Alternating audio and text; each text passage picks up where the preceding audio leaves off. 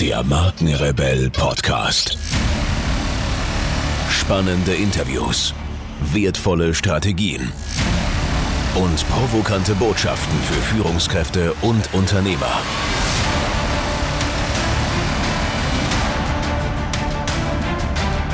Stell dich den Herausforderungen der Digitalisierung und setze als Marke ein Zeichen. Von und mit Markenrebell Norman Glaser. Hinter den Kulissen. Die Einbindung der Mitarbeiter.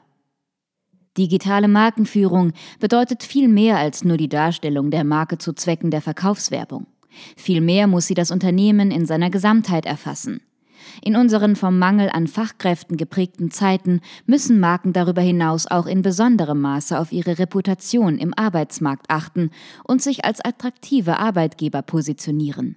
Die Transparenz des Internet, innerhalb dessen Marken sich den unterschiedlichsten Interessengruppen präsentieren, zwingt Unternehmen auch beim Personalmanagement und Recruiting neue Wege zu gehen.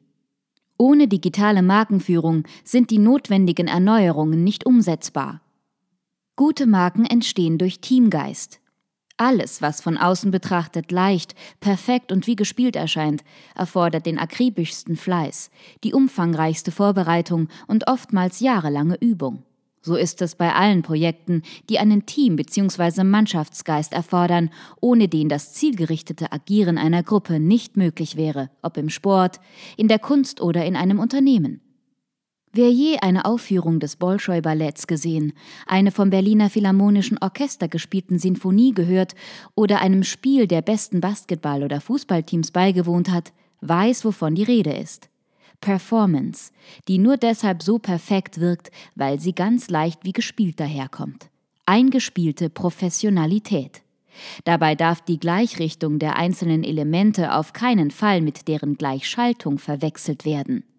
Die besten Teams ziehen ihre Stärke aus den besonderen Fähigkeiten und Eigenschaften ihrer Mitspieler, die nicht ohne weiteres gegen andere auszutauschen sind.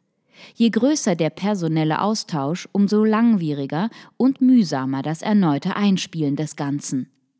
Wer an die besten Ensembles denkt, ihren Namen hört, das Vereinswappen oder Signier blickt, weiß sofort, dass es sich um die besten Marken ihrer Branche handelt. Sofort werden Assoziationen an Zuverlässigkeit und Professionalität geweckt, an eine besondere Qualität. Menschen machen Marken. Menschen machen Marken.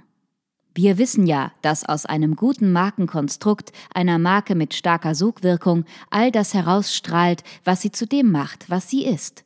Von der Idee bis zum Endprodukt und dessen Vermarktung. Hinter allem steht ein Team das Personal der Marke. Der Begriff der Marke wird in unserem Kontext synonym für Unternehmen verwendet. Da alles auf Menschen zurückgeht, für Menschen erdacht und gemacht ist und von Menschen angeboten und nachgefragt wird, ist der Fokus der Marke in besonderem Maße auf das Personal und die Personalgestaltung zu richten. Der Begriff der Personalgestaltung bezieht sich aber nicht nur auf die Seite des Arbeitgebers, sondern auch auf jene des Mitarbeiters. Es müssen Methoden gefunden werden, mit denen Personal so auf die Marke eingestimmt und eingestellt werden kann, dass sich die Mitarbeiter mit der Marke identifizieren. Dies geschieht nicht nur über die Marke selbst, sondern in viel stärkerem Maße über die Selbstidentifikation der in ein Unternehmen bzw. eine Marke involvierten Menschen als Individuen und Persönlichkeiten. Wie? Es konnte gezeigt werden, dass der sogenannte Capability Approach ein tragfähiger Ansatz ist, wenn es um die psychologisch korrekte Einbindung von Mitarbeitern in eine Marke geht. Dieser Zugang führt zu den Fähigkeiten von Menschen als wichtigste und wertvollste Ressource von Unternehmen. Er wird den Menschen dort gerecht, wo es um ihre Individualität und ihre Freiheit geht.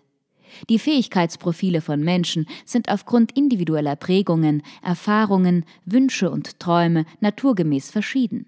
Das heißt, dass in dem Fähigkeitenparadigma immer auch die individuellen Neigungen der Menschen enthalten sein müssen, weil Menschen immer dann am loyalsten sind, wenn das Erfüllen von Anforderungen auch ihren Bedürfnissen entspricht. An dieser Stelle gilt es anzusetzen, wenn es um die personelle Gestaltung der Marke durch das Personalmanagement geht. Die technischen und globalwirtschaftlichen Entwicklungen der vergangenen Jahre und Jahrzehnte haben dazu geführt, dass die Paradigmata des Personalwesens erneuert werden mussten. Statt von Personal spricht man heute von Human Resources. Personalmanagement ist heute Human Resource Management. Konsequenzen für die Personalpolitik.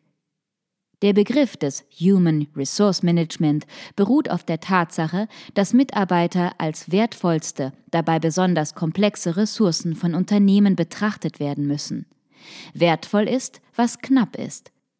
Gerade in einer Volkswirtschaft wie der deutschen, deren Wertschöpfung aufgrund mangelnder Erdressourcen wie nur wenige andere der Welt auf dem Wissen der Menschen beruht, sind hochqualifizierte, leistungsfähige, loyale und motivierte Fachkräfte besonders kostbar und gefragt.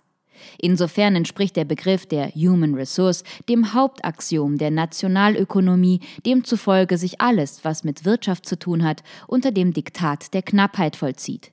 Deshalb ist es nur folgerichtig, das Paradigma der knappen Ressource auch auf das Personal anzuwenden. Es nützt aber nicht viel, einen qualifizierten Mitarbeiter gefunden zu haben, wenn dieser nicht zum Unternehmen passt, weil seine intrinsische Motivation nicht ausreicht, um die Loyalitäts- und Leistungsanforderungen zu erfüllen. Vielmehr ist es äußerst hilfreich, wenn sich der Neue auch mit der Marke identifiziert und so mitspielt, mitspielen will, dass er das vorhandene Team sinnvoll ergänzt und verstärkt. Wenn sich der Mitarbeiter nämlich mit der Marke identifiziert, bedeutet dies, dass er zufrieden und loyal, idealerweise sogar glücklich ist dass er gerne und engagiert seine Fähigkeiten, seine Kreativität, seine Bildung, sein Wissen und seine Erfahrungen einbringt und darüber hinaus bereit ist, als Botschafter der Arbeitnehmermarke aufzutreten. Die genannten Aspekte betreffen nicht nur betriebswirtschaftliche Kalküle, sondern auch ethische, weil sich das Glücks- und Zufriedenheitsgefühl von Menschen zu einem großen Teil aus der subjektiv gefühlten Sinnhaftigkeit ihrer Arbeit nähert. Lebenszufriedenheit beruht unter anderem auf der Möglichkeit, sich als verantwortungsvoller Bestandteil einer Gruppe betrachten zu können, der man freiwillig beigetreten ist.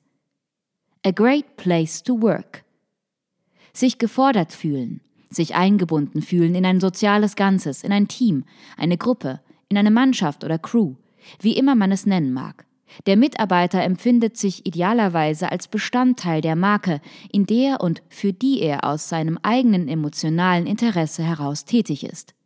Solchermaßen loyale und motivierte Mitarbeiter sind wichtige Multiplikatoren der Reputation des Unternehmens als Arbeitgeber. Der auf dem Capability Approach beruhenden Mensch-Markenansatz geht insofern noch über die Maximen des Human Resource Management hinaus bzw. ergänzt diese, als er die Selbstgestaltungsbedürfnisse der Mitarbeiter in seine Strategien mit einbezieht. Den individuellen Bedürfnissen Raum zu geben, fördert die intrinsische Motivation, weil sie die Möglichkeit beinhaltet, das Unternehmen als Teil der ureigensten Interessensphäre zu empfinden. Am Ende sieht dann alles wie gespielt aus, weil es Freude ausströmt. Perfekt.